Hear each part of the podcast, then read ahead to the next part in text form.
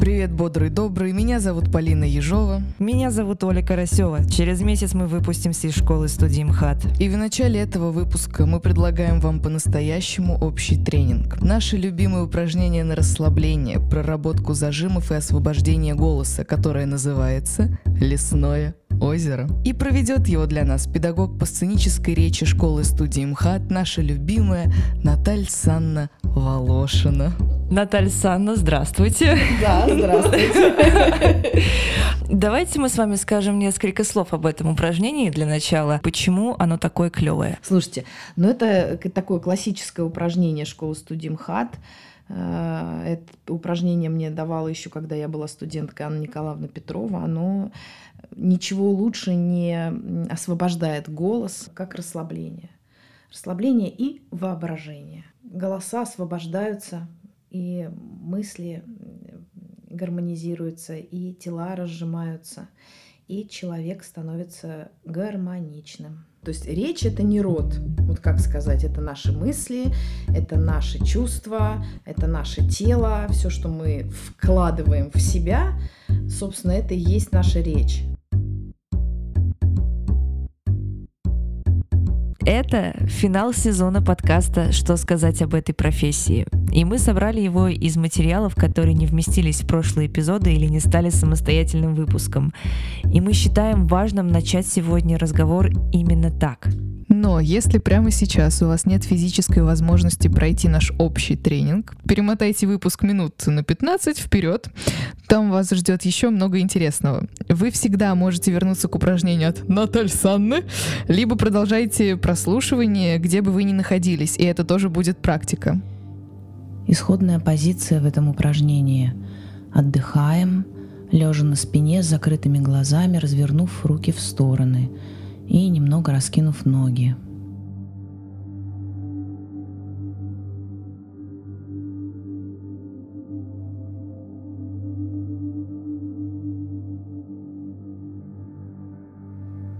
Все, что будет происходить дальше, предоставьте вашему воображению. Не контролируйте себя, не смотрите на себя со стороны, доверьтесь возникающему образу, идите за ним и чувствуйте некоторую замедленность расслабленность своего существования. Раскиньте свободно руки, закройте глаза, сосредоточьте внутренний взгляд на одной далекой-далекой синей точке –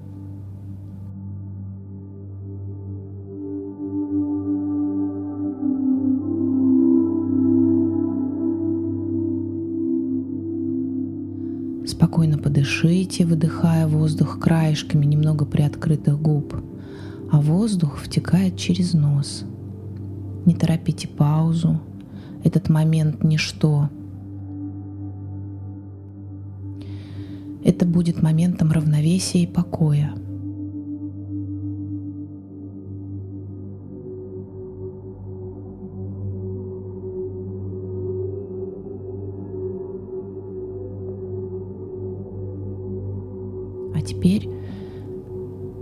представьте себе, что вы лежите на мягкой, теплой траве, светит солнце, постепенно заливает, наполняя жаром стопы ног, бедра, живот, спину, плечи –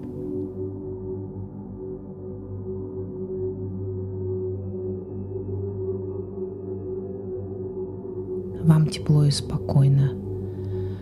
Дыхание уходит вглубь живота, как в бездонное озеро. Дыхание становится медленным, почти незаметным.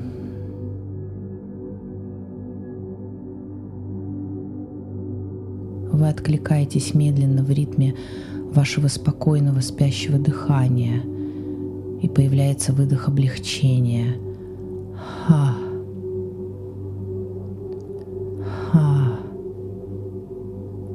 Звучит как выдох облегчения. Ха. Немного удлиняем его. Ха.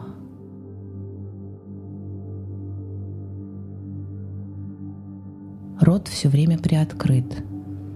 А звук «ха» должен быть очень легким, почти неслышным, как при дыхании.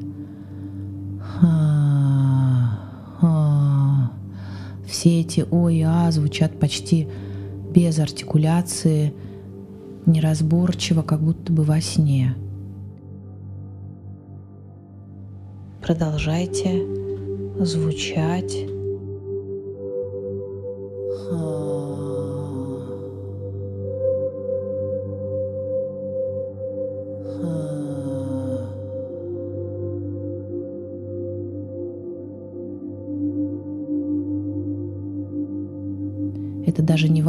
Голос, это звук вашего «я». Или даже может быть отзвук вашего «я». Повторяйте этот выдох, привыкайте к этому звуку. Ха. Доверяйте ему, постепенно прибавляйте объем звучания, еле-еле смыкая губы на звуки м и удлиняя, растягивая. Хам.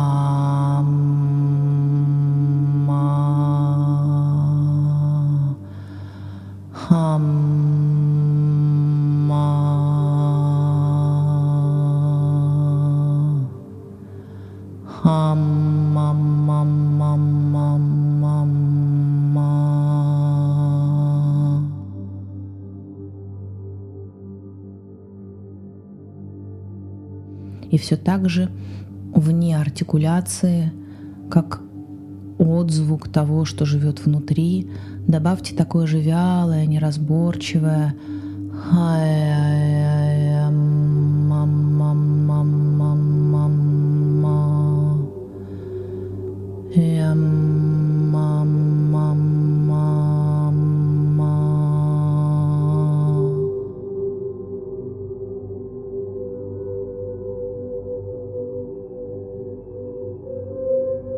продолжайте звучать.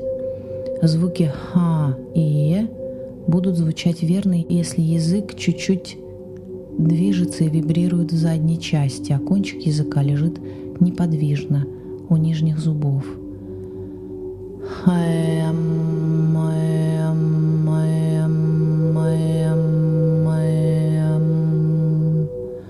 Не забывайте о точке ничто, об этом равновесии.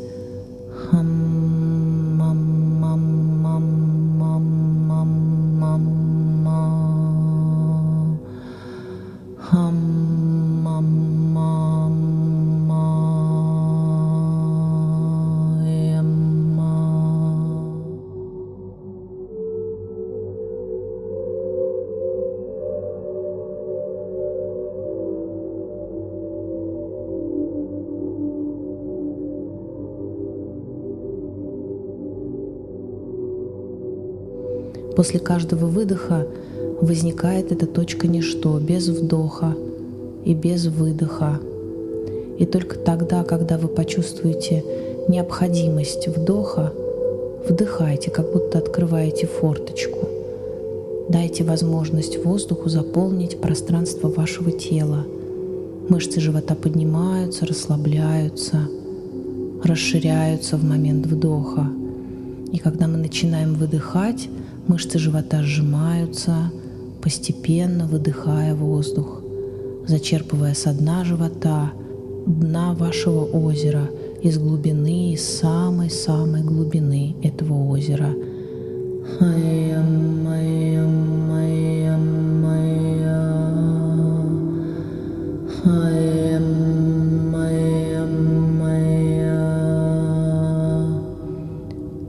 Также с закрытыми глазами поднимаемся, продолжая звучать в образе этого пространства –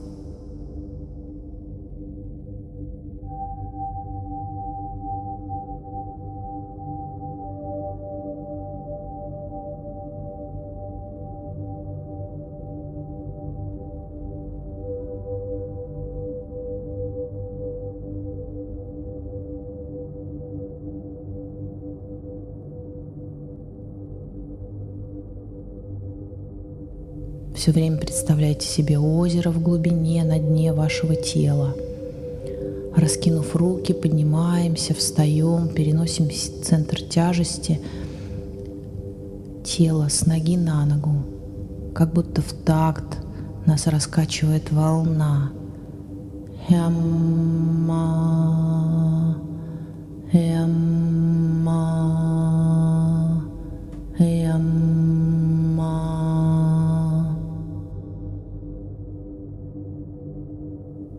Поднесите ладони к губам, не прикасаясь к ним, и согрейте ладони вашим дыханием, вашим выдохом, вашим звуком.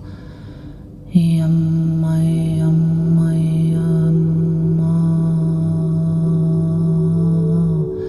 Почувствуйте, как с дна озера выдох, этот звук проходит сквозь вас,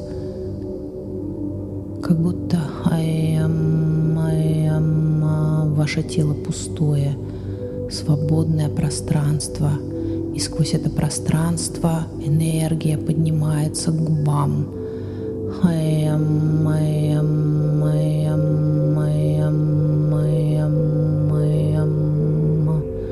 И теплыми руками попробуйте, не прикасаясь к телу, создать вокруг своего тела, всего лица, макушки, затылка, создать защитный звуковой скафандр.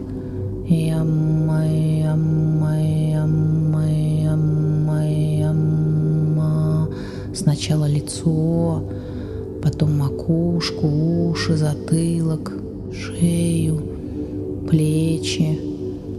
Все-все защитите, согрейте вашими руками, которые резонируют. Если у вас пропадает резонация, то снова поднесите руки к губам ближе, чтобы почувствовать вновь тепло вашего дыхания, вашей энергии.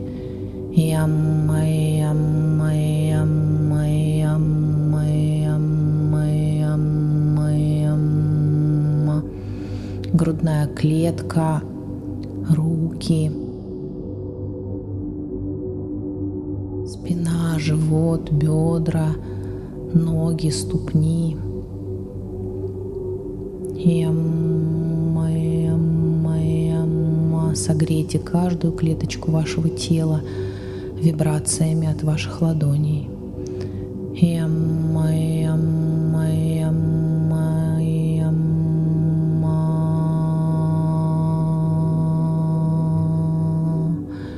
Исследуйте, как резонирует, как отзывается пространство вашего тела на тепло ваших ладоней.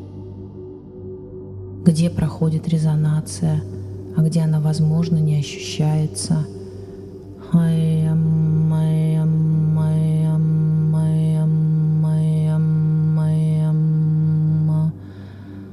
Попробуйте перенести ваше внимание в те части тела, которые не резонируют. Попробуйте создать, согреть тело от начала стоп до пальцев на ступнях, колен. И снова соберите звук в ладони. Эм, эм, эм. Сделайте его маленьким-маленьким, как ушко иголки. Соберите этот звук на пальце руки. Эм.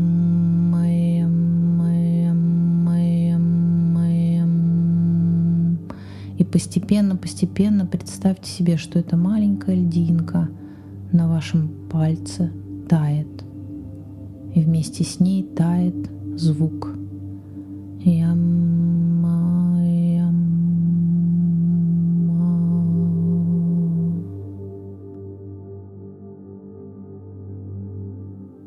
Откройте глаза.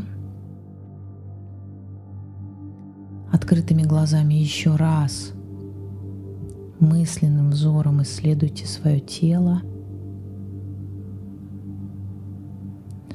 Помните, что озеро внизу живота всегда остается внутри вас. Дыхание остается глубоким, спокойным,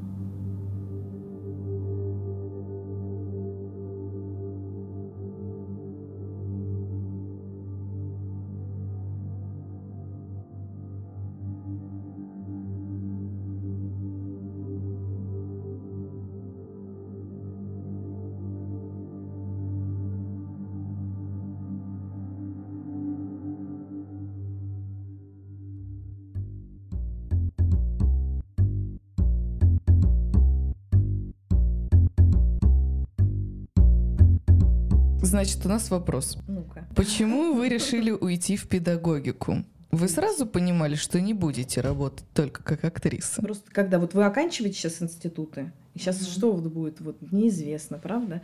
В институте, когда вы работаете, вы занимаете, ваше время все занято работой, творчеством, там вы делаете 150 тысяч дел, правильно? Mm-hmm. И практически нет свободного времени. И спите вы там мало, так? Да. Ну вот и так и у меня было. А когда я окончила институт и пришла в театр, в РАМТ, я э, поняла, что времени, оказывается, очень много свободного. Это был просто кошмарный кошмар, ужас, ужас э, для человека, который привык постоянно существовать в экстремальном таком, как бы в экстремальности. Утро свободно, и начинается просто взрыв какой-то мозга.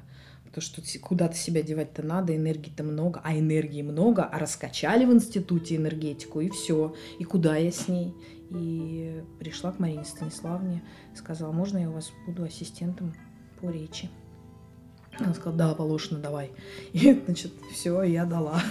Для меня это практически сравнимо со сценой. То есть сцена, которая лечит, ты, условно, ты болеешь, и ты выходишь на сцену, и ты чувствуешь, температура прошла. А у меня это, в принципе, то же самое. То есть э, я в этом смысле мне кажется, она для меня тоже очень такая профессия лечебная, потому что в меня попадает и новости разные, и события разные, и жизнь она разная. Вот. Но вот меня как раз наоборот это лечебно очень.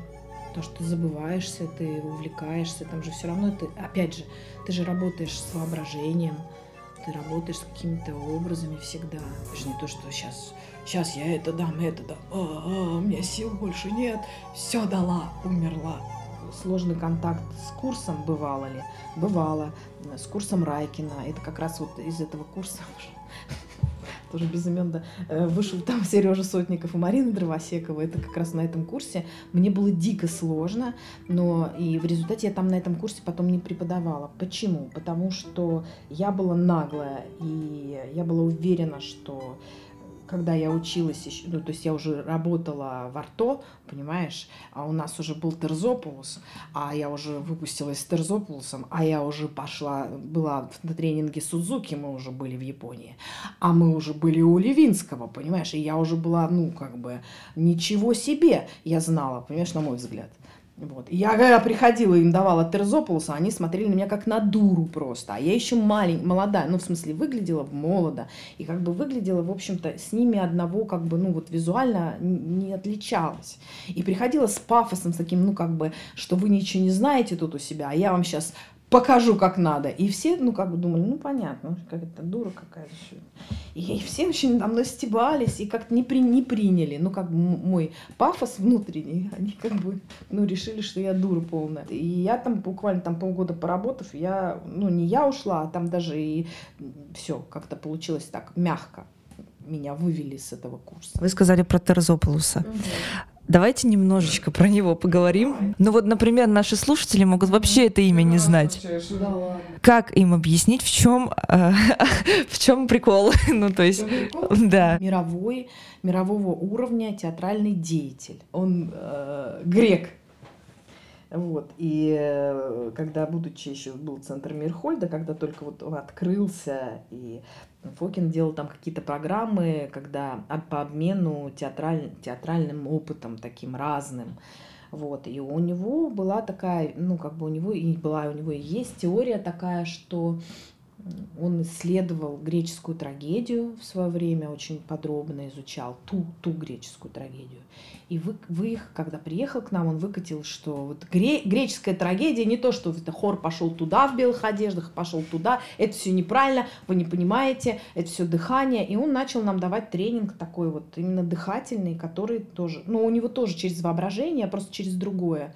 То есть у него там, условно говоря, если у нас воображение может там Михаила Чехова, да, мы можем использовать там, э, там актерские, да, приближения, вот э, образа персонажа, погружение в него, раз, э, при, вижу, при, приближаюсь, в него погружаюсь, от, отстраняюсь, смотрю со стороны и так далее, или там какие-то просто даже, опять же, эти цветы, там, да, озеро глубокое, вот это вот лесное, да, то у него там все это в экстремальном всегда существовании, это всегда экстремальное дыхание, всегда дракон, и как бы диалог с драконом, который, значит, э, на тебя смотрит. Дракон минимум, а лучше боги сразу.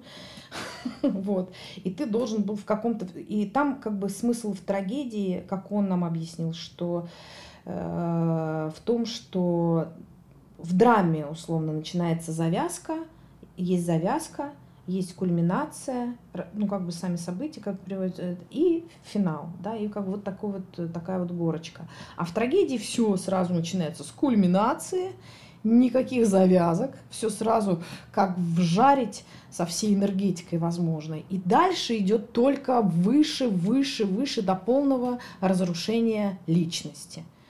Не личности э, актера, а личности персонажа, естественно.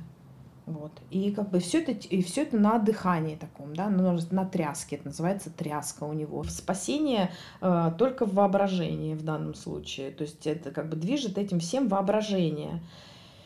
И все. Вот как только ты не думаешь о том, как ты выглядишь и как это выглядит со стороны, вот да, что актеру в принципе нельзя делать, со стороны на себя смотреть. Mm-hmm. Но даже если даже так, ну мы с вами делали, когда я говорила, да, что даже если ты чувствуешь, что, понимаешь, что я кошмар, что это за чудо, что я делаю, то дальше в этом юморе тоже можно найти как бы воображение и дальше, то есть включать самоиронию, вот в этот процесс тоже очень круто. Но не оценивай все. Если как только ты начинаешь себя оценивать, ну это в любой, ну как бы в любой актерской, на любом актерском тренинге мы, конечно, себя не оцениваем. В девятом выпуске нашего подкаста актриса и сценарист Марина Колецкая рассказала классную историю поступления в школу-студию МХАТ, которую мы решили придержать до финального эпизода. Собственно, закрываем гештальт и передаем слово Марине. У меня очень странная история вообще поступления в институт. Я никогда не хотела быть актрисой, я всегда хотела быть журналистом. Я ну, всегда писала в школе и поступала, собственно, когда я закончила школу, на журналистику. Но а, там было семь бюджетных мест, как сейчас помню, и я была на восьмом месте. То есть я не поступила на бюджет, а у меня родители не могли за меня платить. И стало понятно, что ну все, как бы я не пойду сюда учиться. И я просто пошла, это было в Перми, я из Пермского края, и вот я поступала, собственно, только в Пермь, в разные университеты.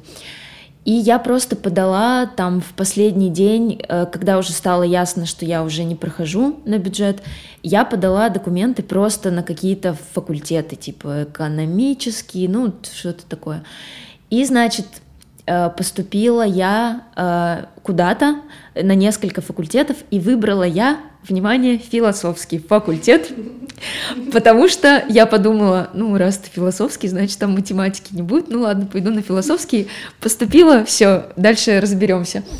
И 1 сентября я пришла на учебу в этот э, ПГУ, это называется, и поняла, что это ошибка, это все ошибка, я что я вообще здесь делаю, какая философия, я даже не знаю, что это, я даже вам сейчас не смогу сказать, что это, хотя я там год проучилась. У меня была первая любовь, мальчик, а, мы учились с ним в параллельных классах и занимались а, вместе в театре. Я в театре чем занималась? В нашем детском театре я музыку вот так включала. Там была светооператором. Так вот, это, это было в Губахе. Это вот откуда я родом. Это, это маленький город недалеко от Перми. 200 э, километров. И вот этот Дима, вот это моя первая любовь, он был звездой этого театра. Он играл все главные роли, а я вот так поправляла свет, вот так включала музыку, вот так смотрела, Дима, Дима. Все говорили, о, Дима, все, Дима будет звездой, это Дима, там в газете там местные про него писали. И мы с ним встречались, э, вот 10-11 класс. И, собственно, когда мы закончили школу, было понятно, он поступил в школу-студию МХАТ а, на курс Золотовицкого. А я понятно, что типа, ну, Москва, как, то есть я, я хорошо училась, у меня даже медаль есть, но я, э, моих баллов за ЕГЭ было недостаточно, чтобы поступить куда-то в Москву, ну, типа просто в какой-то там универ. Хотя я пыталась, но на бюджет не прошла нигде. И, собственно, мы, получается, я осталась в Перми, он учился на первом курсе школы студии МХАТ. И И мы, значит, с ним по телефону каждый день, там, по полчаса разговаривали. Вот, прикиньте, первый курс, это когда ты с утра до вечера, он да. находил время, и мы по полчаса каждый день, вот так я сидела на подоконнике, вот так в своей общаге, тар тараканы ползали. Вот я вот так, Дима, Дима, Дима. Он мне рассказывал, я сделала этюд, я амеба, и всем понравился этот этюд. Вот у нас сейчас тема, раздел, я животное. Вот, вот я такая, вау, вау, ничего себе, вот это учеба. И он мне рассказывал какие-то там про литературу, ну, в общем, какие есть предметы. Я никогда вообще этим не интересовалась, я не знала ни, ничего про театральный институт, и уж тем более про там мастеров, какие я ничего не знала. И в Москве на тот момент я была один раз проездом, э, переезжала с Киевского вокзала на Белорусский. В десятом классе это было. И э, вот. И, значит, потом так прошло три месяца. Я очень по нему скучала. И всем, я помню прям до сих пор, что я это рассказывала подружкам э, вот из моего того института в общежитии. Ну вот, все, Дима закончит школу студиумхат, мы с ним поженимся сразу. Я сейчас тут поучусь, потом приеду туда, и мы будем вместе до конца жизни, у нас будут дети. И, э, и Дима, значит, как-то мне звонит и говорит, Марин, э, в общем, я так больше не могу, у меня тут другая совсем жизнь, и наша любовь, это, конечно, ты навсегда останешься в моем сердце, типа ты моя первая любовь а, и все такое, но нам нужно расстаться, потому что я не могу больше в таком режиме, у меня, короче, тут новая жизнь. И я такая, не, нет, мы же должны, мы должны пожениться, а как же наши дети? Я к тому моменту, причем уже понимала, что этот институт, что я буду перепоступать, что я не буду там учиться, потому что, короче, фило, ну, философски. Я э, занималась репетитором по английскому. Хотела поступать на Иньяс в Москве, в какой-нибудь просто универ, и в какой-то момент в апреле э, я подумала, а что если мне тоже поступить в театральный, и мы, значит, будем снова вместе. Ну, а вдруг, ну, может попробовать. Да, и меня, я так загорелась этой идеей, страшно просто. И я там написала заявление, что я досрочно сдаю сессию вот в этом институте, ну, чтобы не, как бы, не жечь все мосты. Я сдала все эти экзамены в мае. И в июне написала Диме одно сообщение, типа, Дим, я подумала, что попробую-ка я в театральный поступить. Ну, а у меня там мама, ну я вообще, я говорю, я свет переключала в театре. У меня не было ни одной предпосылки стать актрисой. Стихи я плохо всегда читала, ну ты, ничего не, как бы, не предвещало. И мама вообще сказала, что ты, ты что, больная, что ли? Какой театральный, ты в жизни туда не поступишь, почему ты вообще это хочешь сделать? У тебя тут такая стипендия, учись, радуйся, Пермь, э, прекрасный город, лучший город на земле. Дима, собственно, этот мне помогал, то есть у нас мы типа были как друзья, но он при этом мне помогал, отвел меня в щепку, отвел туда, отвел сюда. А сейчас про школу студиум хат будет просто феерическая история. А, значит, мы были, да, сейчас дальше будет развитие. Да, мы были друзьями, и причем я жила в общаге, мне же было негде жить, а денег у меня не было, чтобы снять комнату или что. И они там что только не придумывали, меня э, э, типа заносили в сумки в общагу. Там же ночевать было нельзя, я сейчас не знаю как, но вот в наше время там было нельзя оставаться людям.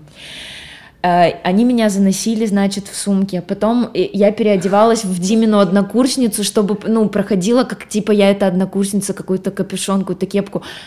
Короче, я жила в этой общаге, а еще там же стоят камеры, и я помню прямо этот момент, что чтобы пойти в туалет, ну это челлендж, то есть ты просто за чьей-то спиной вот так, чтобы мне просто в туалет сходить. То есть зубы почистить вот так нет, нельзя, это нужно в туалете, зубы чистить, чтобы камера не спалила, что там незнакомая девочка.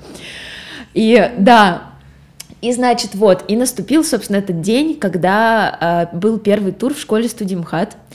Э, это был, причем уже какой-то 20 июня, то есть это был прям уже финал. А, и я оставила ее специально на конец, потому что я туда, разумеется, больше всего хотела. И думала, сейчас потренируюсь, mm-hmm. потому что напомню, что читаю стихи я плохо. И вообще mm-hmm. я выучила в поезде просто э, башню в поезде. В шко- школа-студия, вот заходим, Борис, э, э, Борис Леонидович, кажется, у него отчество, господи, Диченко. Mm-hmm. И я вдруг э, понимаю, что я настолько волнуюсь, я, у меня не просто руки трясутся, я просто говорить не могу. Видимо, из-за груза ответственности, что я больше всего хочу сюда. Э, и, значит, я выхожу, и я очень плохо читаю, ужасно. Он не дослушивает ничего, и, собственно, понятно, что это все. И, значит, мы выходим, э, ну, выходит девочка, которая водила десятки, и все, никто, никого, никто не прошел. И мы идем вниз, вот спускаемся там на первый этаж, а я уже как бы включилась в эту гонку, все, у меня уже появился азарт, что все, я хочу поступить, потому что я начала это по фану, а все, мне уже как бы захотелось, я уже пообщалась с этими интересными ребятами, со всеми, такие мальчики красивые поступают в театральный институт, и э, меня догоняет девочка, которая водила десятки, имя ее Аня Дудник, э, никогда ее не забуду, э, и она говорит, Марин, э, приходи еще раз, что-то сегодня он не в настроении, да и ты как-то сегодня не в форме. Приходи еще раз, я тебя проведу еще раз на первый тур, приходи завтра. А ты ее знала? А, Нет. Она, а, вот, может быть, такая связь была, потому что она же продюсер. Да. Может быть, она как-то его знала. Я, я, честно, его там даже не было в тот ага. момент. То есть, возможно, какая-то связь там была. А, я говорю, ну, ладно, хорошо, я приду еще раз. Я прихожу на следующий день и слушала Волошина. Читаю очень э, безответственно.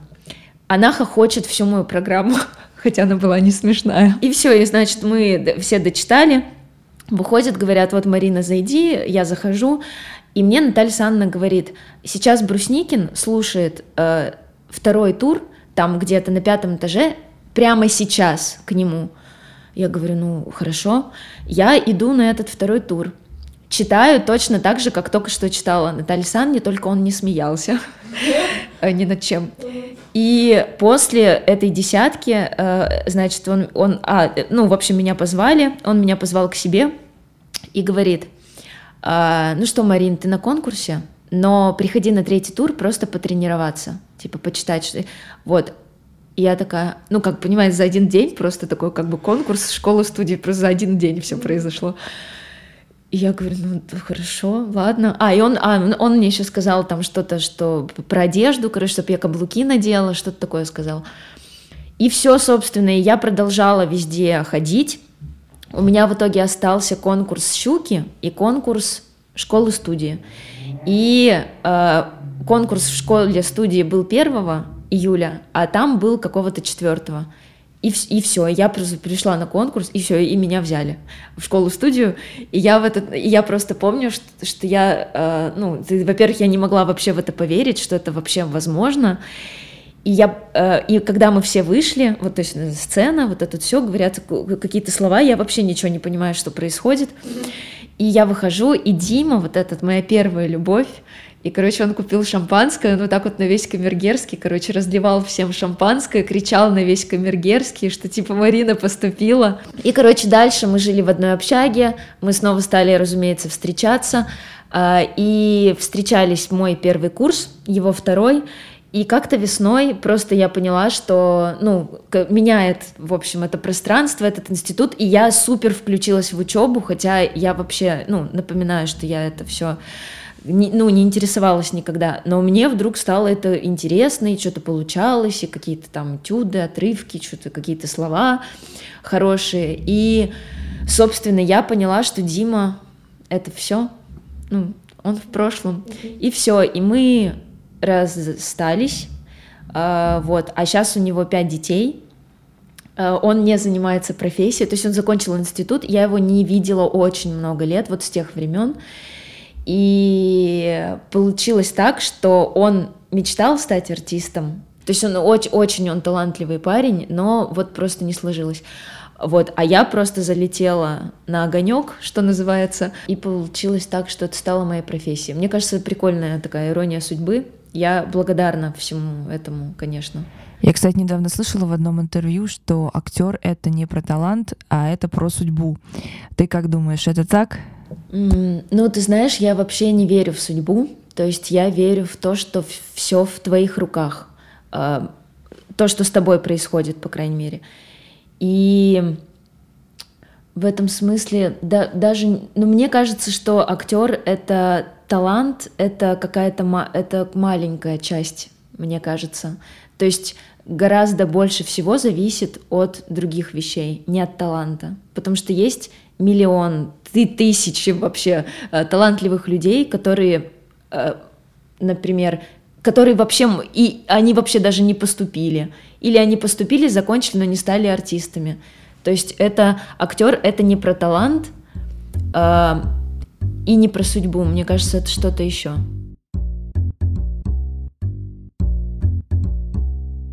Ты знаешь, я поняла за все наши выпуски, что на самом деле об этой профессии можно говорить бесконечно, потому что у любой профессии есть, наверное, какая-то формула успеха, а у нашей профессии нет этой формулы успеха, как я делаю вывод на сегодняшний день, что можно разгонять кучу теоретических вопросиков по поводу события, исходного события, как играть, правильно ли ты сыграла, неправильно ли ты сыграла, но на самом деле вывод один — надо просто делать.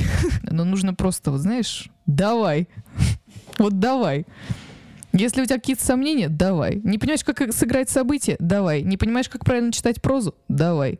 Пока не попробуешь и не сделаешь, ничего не получится. Ну и я еще поняла, что школа-студия, она мне помогала, она меня спасала в каких-то жизненных ситуациях, что я обычно держалась так сказать, с юмором каким-то, ну и до сих пор держусь, и все, кто меня знает в основном, как очень веселого и позитивного человека. Вот, э, вот эта фраза «давай», она меня спасала всегда в жизненных ситуациях. То есть для меня это больше про какую-то жизнь даже не про профессию, наверное. Когда ты не знаешь, я понимаю, что вот, наверное, если бы не было школы-студии, я не знаю, как бы я справилась с этой ситуацией.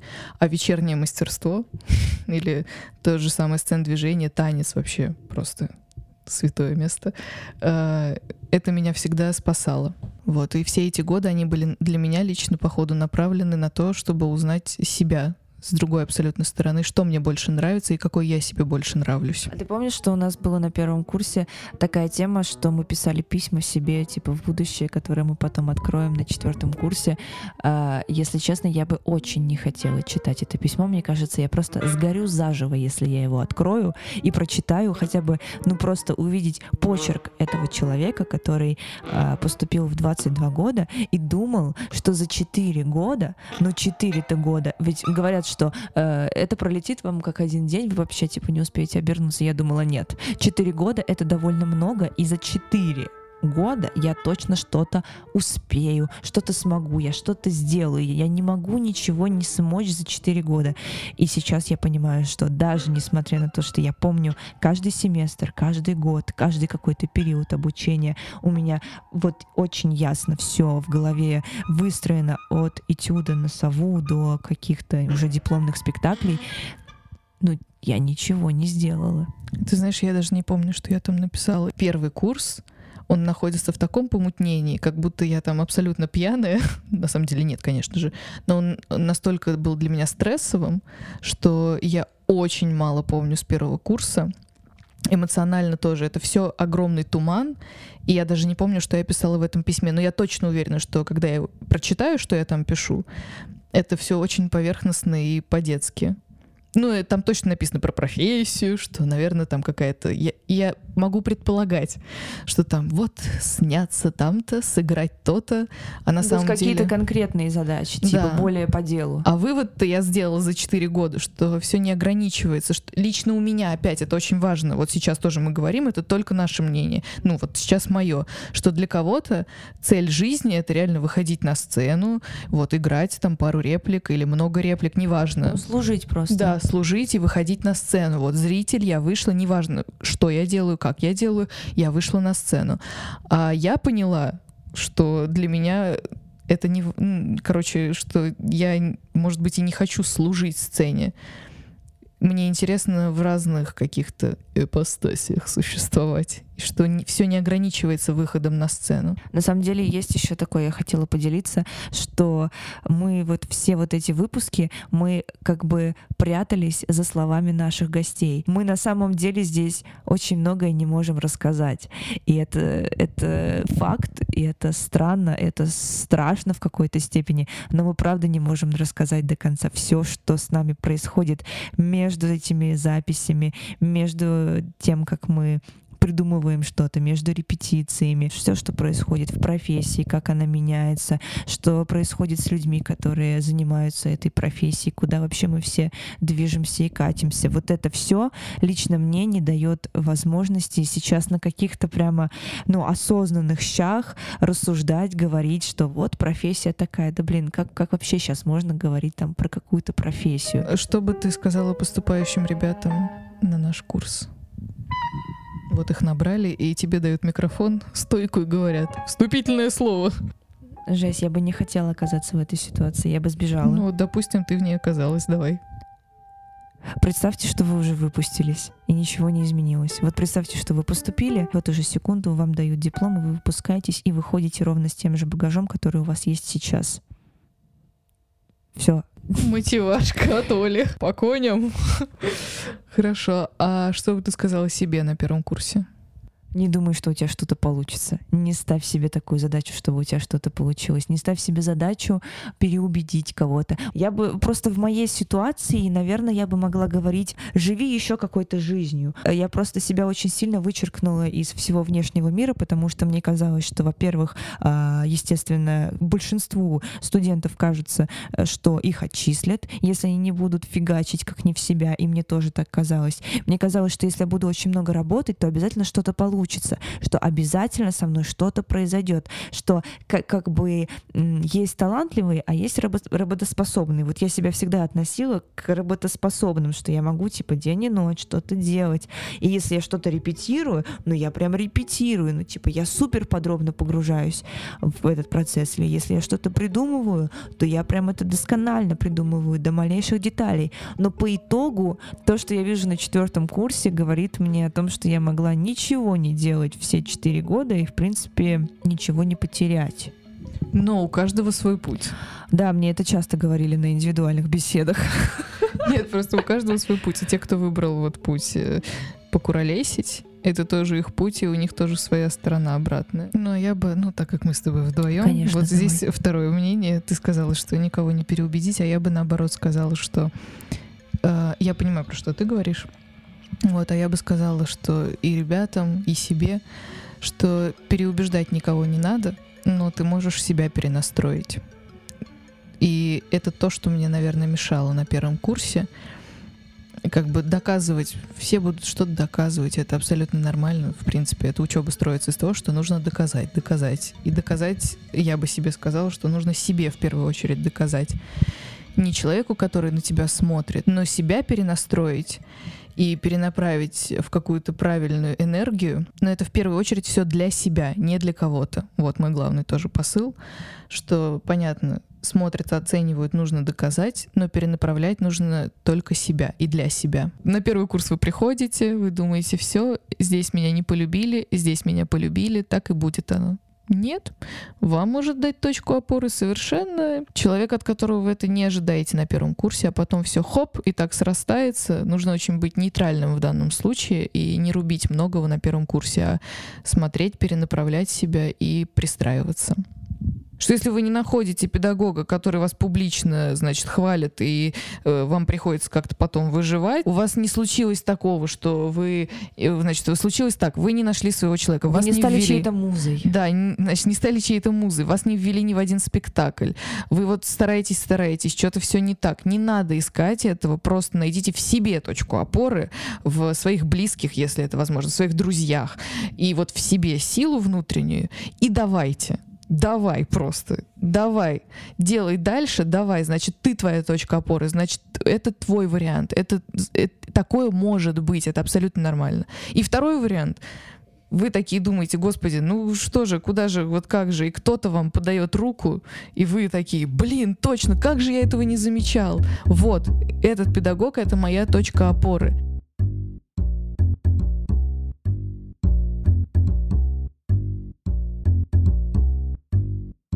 Еще в апреле мы созванивались с нашим педагогом Михаилом Дурненковым, который вел у нас в течение трех лет классы по драматургии, и с которым мы поставили два дипломных спектакля.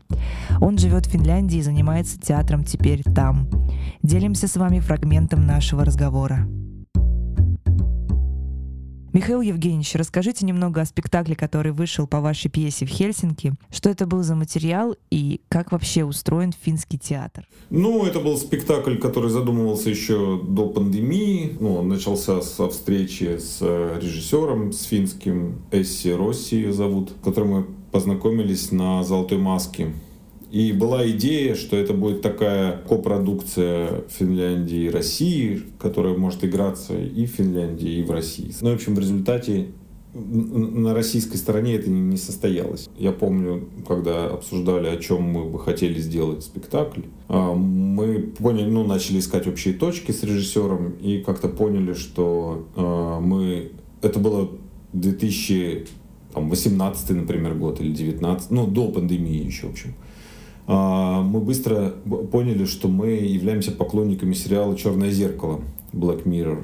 И нам интересно делать вот такой театр про миры будущего. Потому что будущее — это всегда способ, конечно, очень хитрый поговорить о настоящем. Да? Дальше мы начали созваниваться, зумиться. И у нас была одна концепция, потом началась пандемия, мы поняли, что будущее меняется стремительно и переписали еще раз. Весь этот проект была погоня за будущим, которое стремительно от нас убегало вперед. И в результате, в конце концов, мы уже справились, и э, в январе вот этого года, 2023, в городском театре Эспо на большой сцене состоялась премьера нашего спектакля, который назывался краткий эпизод из э, всеобщей истории грибной цивилизации. Были поющие грибы, танцующие вулканические черви, роботы, э, люди, перенос сознания в объекты неживой природы и так далее и тому подобное. Ну и, в принципе, конечно же, рассказ о нас, о наших волнениях, тревогах. Спектакль хорошо прошел, и уже его сняли, и это тоже такая специфика финского театра. Здесь спектакли не играются годами, как в России. То есть они могут делаться там 5 лет, а потом играются там 15-20 раз и снимаются. У них принцип постановки спектакля то, что называется стаджиони. Это когда декорация один раз ставится на сцену, и на этой сцене ничего больше не играется, кроме этого спектакля, который играется там несколько недель.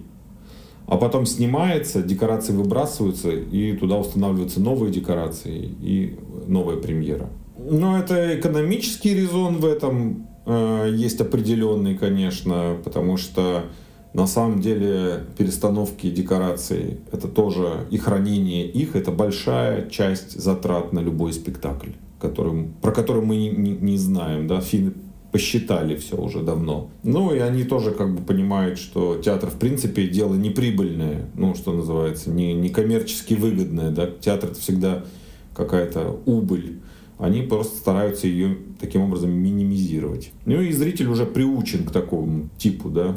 Понятно, что это такая история, довольно, кстати, частая, она не, не, не только в Финляндии, вообще в Европе, Америке очень распространена. Есть еще дополнительная экстра лайф, то, что называется у этих спектаклей, да. Это когда театры достаточно богатые, чтобы хранить декорации э, в виде фестивалей, потому что фестивальная жизнь Финляндия, если мы про Финляндию говорим, очень развита. Это прямо вот вторая сторона, скажем так, театра.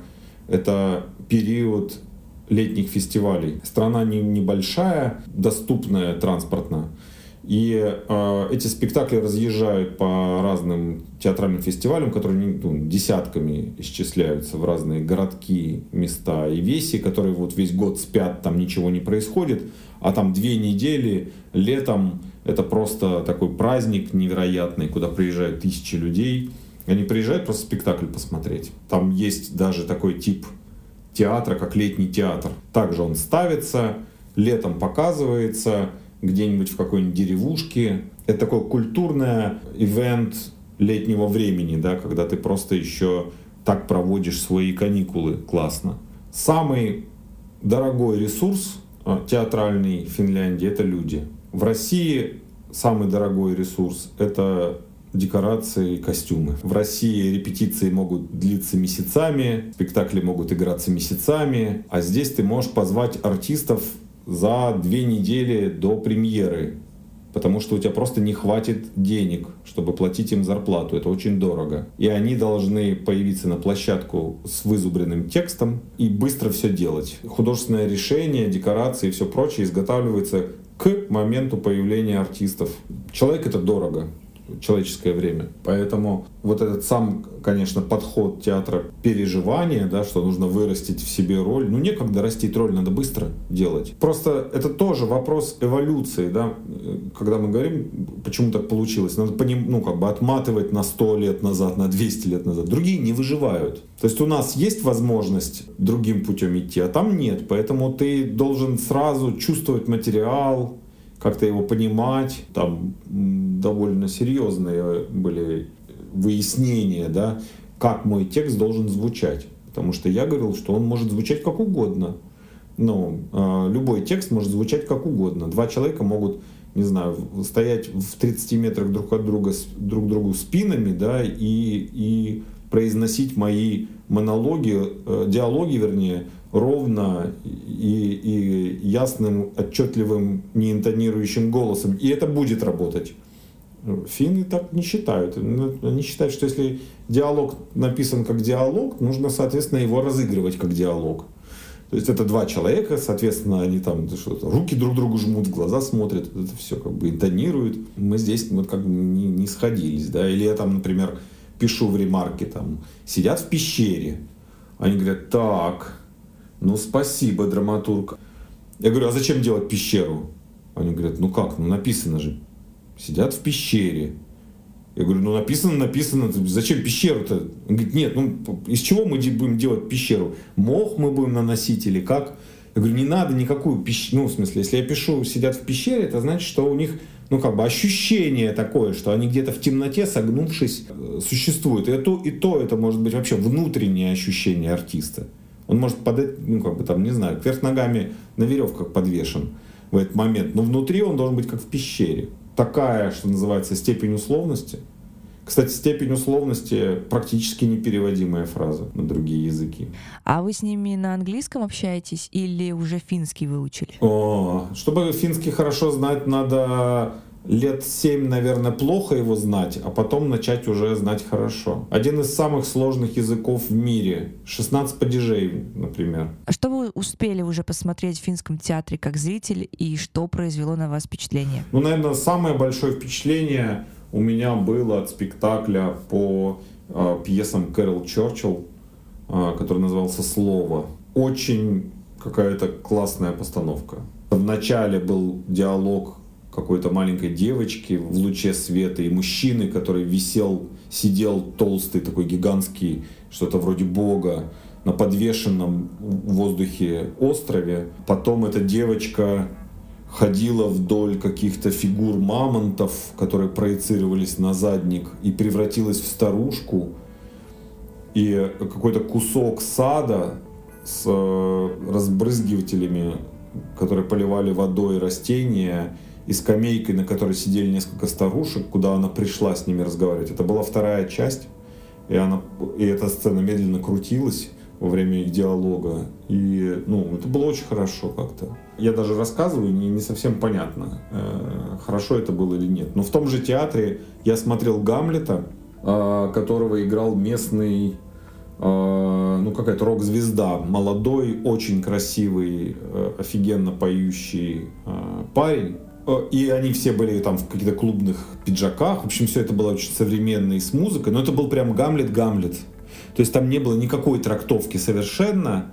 И смотреть поэтому было мучительно скучно. То есть было понятно, что это какая-то такая современная оболочка, но с тем же самым содержанием. Какого-то вот не было там мысли дополнительной. То есть все пели замечательно, двигались, а, все это было изобретательно устроено, ну, но по сути пусто абсолютно внутри. А что из ваших работ идет в финском театре прямо сейчас? Есть спектакль идет, а, который называется Талвисота. А, это зимняя война по событиям, историческим событиям зимней войны, когда Советский Союз напал на Финляндию и вот отобрал Карелию, собственно говоря, в этой, в этой войне. Эти тексты мы писали еще в 2009 году.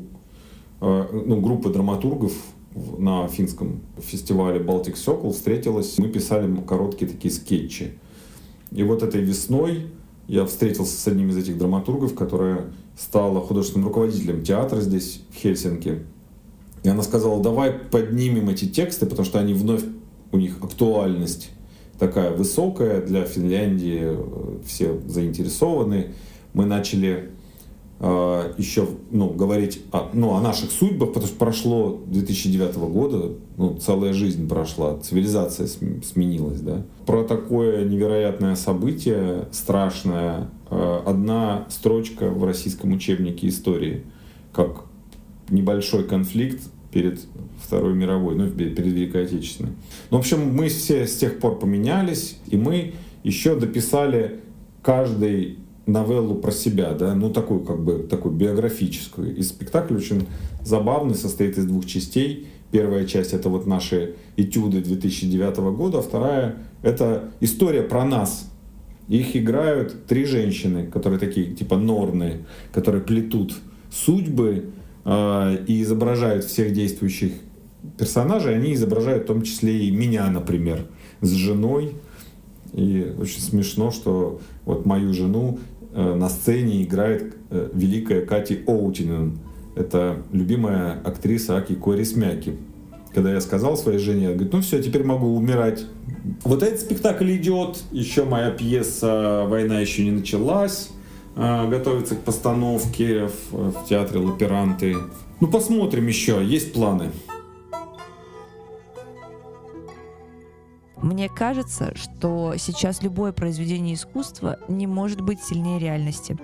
А драматург — это человек, профессия которого заключается в том, чтобы как раз-таки художественно фиксировать эту реальность. Как драматург может с этим работать? Ну, тут я совершенно согласен по поводу того, что реальность сильнее, чем любая, и убедительнее, чем любая драматургия, и любая новость звучит как потрясающая пьеса, ну, то есть не, не любая, а часто, да, ну и по силе там трагедии какой-то, вся придуманная какая-то история выглядит спекуляцией на этот счет.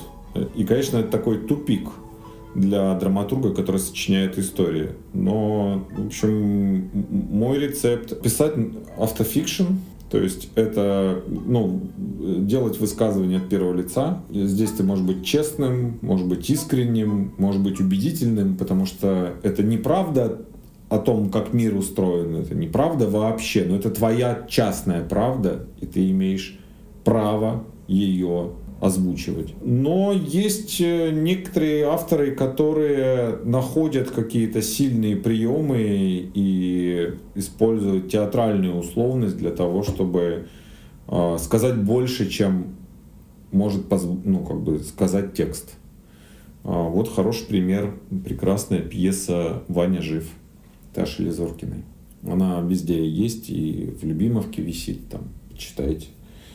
А, прекрасная пьеса, построена на одном, на одном единственном приеме, который работает вот на 100% всю пьесу. Замечательный текст. Через 10 лет это будет дистанция, которая позволь, будет позволять делать что угодно.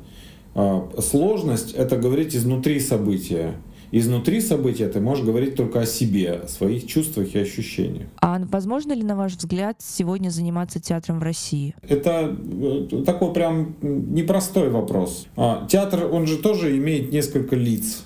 Есть театр-праздник.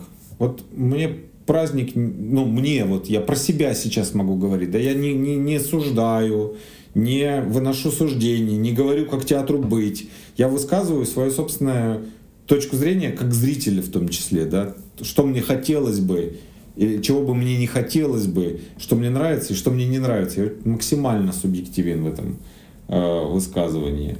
Э, и мне, я не вижу никакого повода для праздника.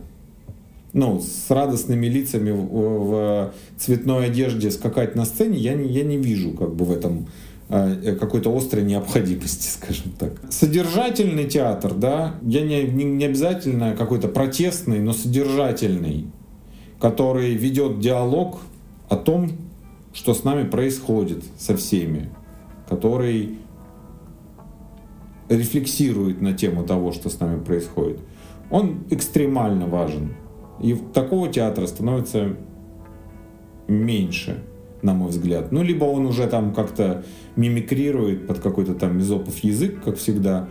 Но я его мало вижу. Ну, есть еще прям совсем какой-то партизанский театр, где все там с плеча рубится и своими словами называется.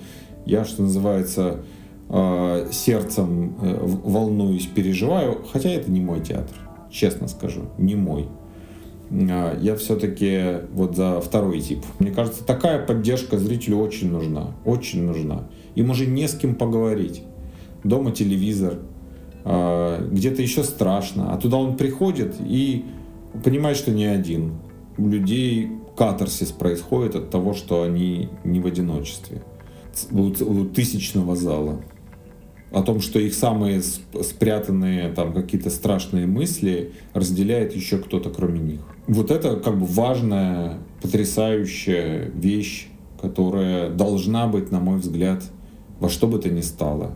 Природа театра так устроена, что э, не театр, не от театра зависит, что он показывает, а от зрителя. Когда высокая плотность зрителя с определенным запросом появляется, появляется спектакли для этих зрителей. Это художнику кажется, что от него все зависит, что он сочинит, то и зритель увидит. Нет, это от, от запроса зрителя зависит. Вот вы не застали, а я застал много театров, где никаких спектаклей не было, была только, только зарплата. Ничего, существовало. Страшно это было, конечно, всегда выглядело. Как, как гробы, в которых подводные, в которых утонувшие моряки сидят в гримерках. И театр уже ни на что не рассчитывал, и зритель туда не ходил, и меняться они не хотели, а зарплату платили, потому что, ну, потому что это государство платит зарплату. И люди просто приходили мертвые, э, играли каких-то там зайчиков, э, э, мальчиков на сцене перед залом, в котором там пять коллег сидят, и шли дальше пить в гримерку жизнь проходила впустую. Вот это самое страшное на самом деле перспектива, которая может быть перед э, художником в России. Вот этот советский бессмысленный застой. Вы считаете, сейчас есть шанс, что это повторится? Неизбежно повторится, зависит от долготы процесса. Сразу не произойдет. Через пять лет не произойдет. Но есть как бы несколько механизмов, да, которые нам просто известны. Нам ничего не надо придумывать. Все уже придумано. Э, истории все повторяются просто на новом уровне, по спирали, но те же самые. Театр меняется каждые 7 лет. Если он 7 лет не меняется, он начинает умирать. Если ему не давать меняться, он начинает умирать. А как вы себя сейчас чувствуете за границей? Ну, это как вот если ты, не знаю, высадился на вулкане, бежишь, лава, ты прыгаешь там с, как-то, с камня на камень, что-то бахает, бахает. И тут спрашиваешь, ну как вот возле вулкана жить? Чем вы питаетесь? Как вы, в смысле, рыбу чистите? Да непонятно как. Ну, как бы весь год бежал вот так вот, буквально. А нужна какая-то спокойная жизнь, пространство, чтобы понять вообще, есть ли перспективы в этой затеи, да. Но вот сейчас кажется, что, знаете, год, что мне дал в этом смысле э, существования вне Родины, что я как бы вне Родины могу. Вот это не было понятно до отъезда. Пока ты там живешь, кажется, что не, не можешь. Без языка, без среды, без, без э, твоей биографии, без всего. Ты переезжаешь, Тебя же сразу всего этого лишают. Снова молодеешь лет на 20, никому не нужный неизвестный художник. Вообще никто не знает, что ты за драматург. На плохом английском говоришь что-то вроде «Я писать большая сцена, маленькая сцена». Вот буквально, ну, как бы я, я просто вот и представляю, что сидит там, а я на английском говорю, и звучит это примерно так. «Я холосая, ой, много пьеса писать». Меня любить, меня хлопать. Я кланяйся, кланяйся. О, МХАТ кланяйся, современник кланяйся. Все театры кланяйся. Везде кланяйся. Много-много постановок кланяйся. Холосая. Я холосая писать. Быстро писать. Классно писать. Актер говорит, вкусная текста. Но, с другой стороны, страх, что я не смогу, он проходит. Смогу, нормально. Мысли прут, сюжеты прут. Источник-то не заткнуть. Что вы посоветуете тем, кто занимается театром в России прямо сейчас? Занимайтесь театром. Ну просто, ну, не делайте вид, что ничего не происходит. Ну, игрой не делайте вид. Не игнорируйте. Это плохо для вас, как для художников. Не, не, ну, как бы это плохо для зрителя, а, потому что зритель находится в искаженной реальности, которой не существует. Вы его обманываете. И плохо для вас, потому что когда вы врете, а вы врете в этот момент, вы что-то в себе убиваете то, что напрямую связано с профессией. Такая как раз в этом смысле профессия благодатная, актерская, например. Это же, в общем, ваш внутренний монолог. Ну, находите эту точку, где вы не врете, никого не обманываете. Ну, найдите ее для себя, определите и существуйте в этот момент. Молчите непримиримо, протестующе. Протестуйте, не знаю, пья чай. Или что вы там делаете? История советской, советского искусства, советской литературы в частности, которую я очень хорошо знаю, поэтому не имею права судить. Это история загубленных художников, которые загубило не государство, а которых сами себя загубили. Которые сами себя заткнули, закрылись, вот, вот буквально, задушили сами себя. Ну, правда, ну, сам себя точно не надо душить. Не болеть, не лежать годами в депрессии, оставаться художником, писать, держать каналы открытыми к миру. Наверное, это можно делать и находясь в России. Я не придумал как. Очень я пиздливый.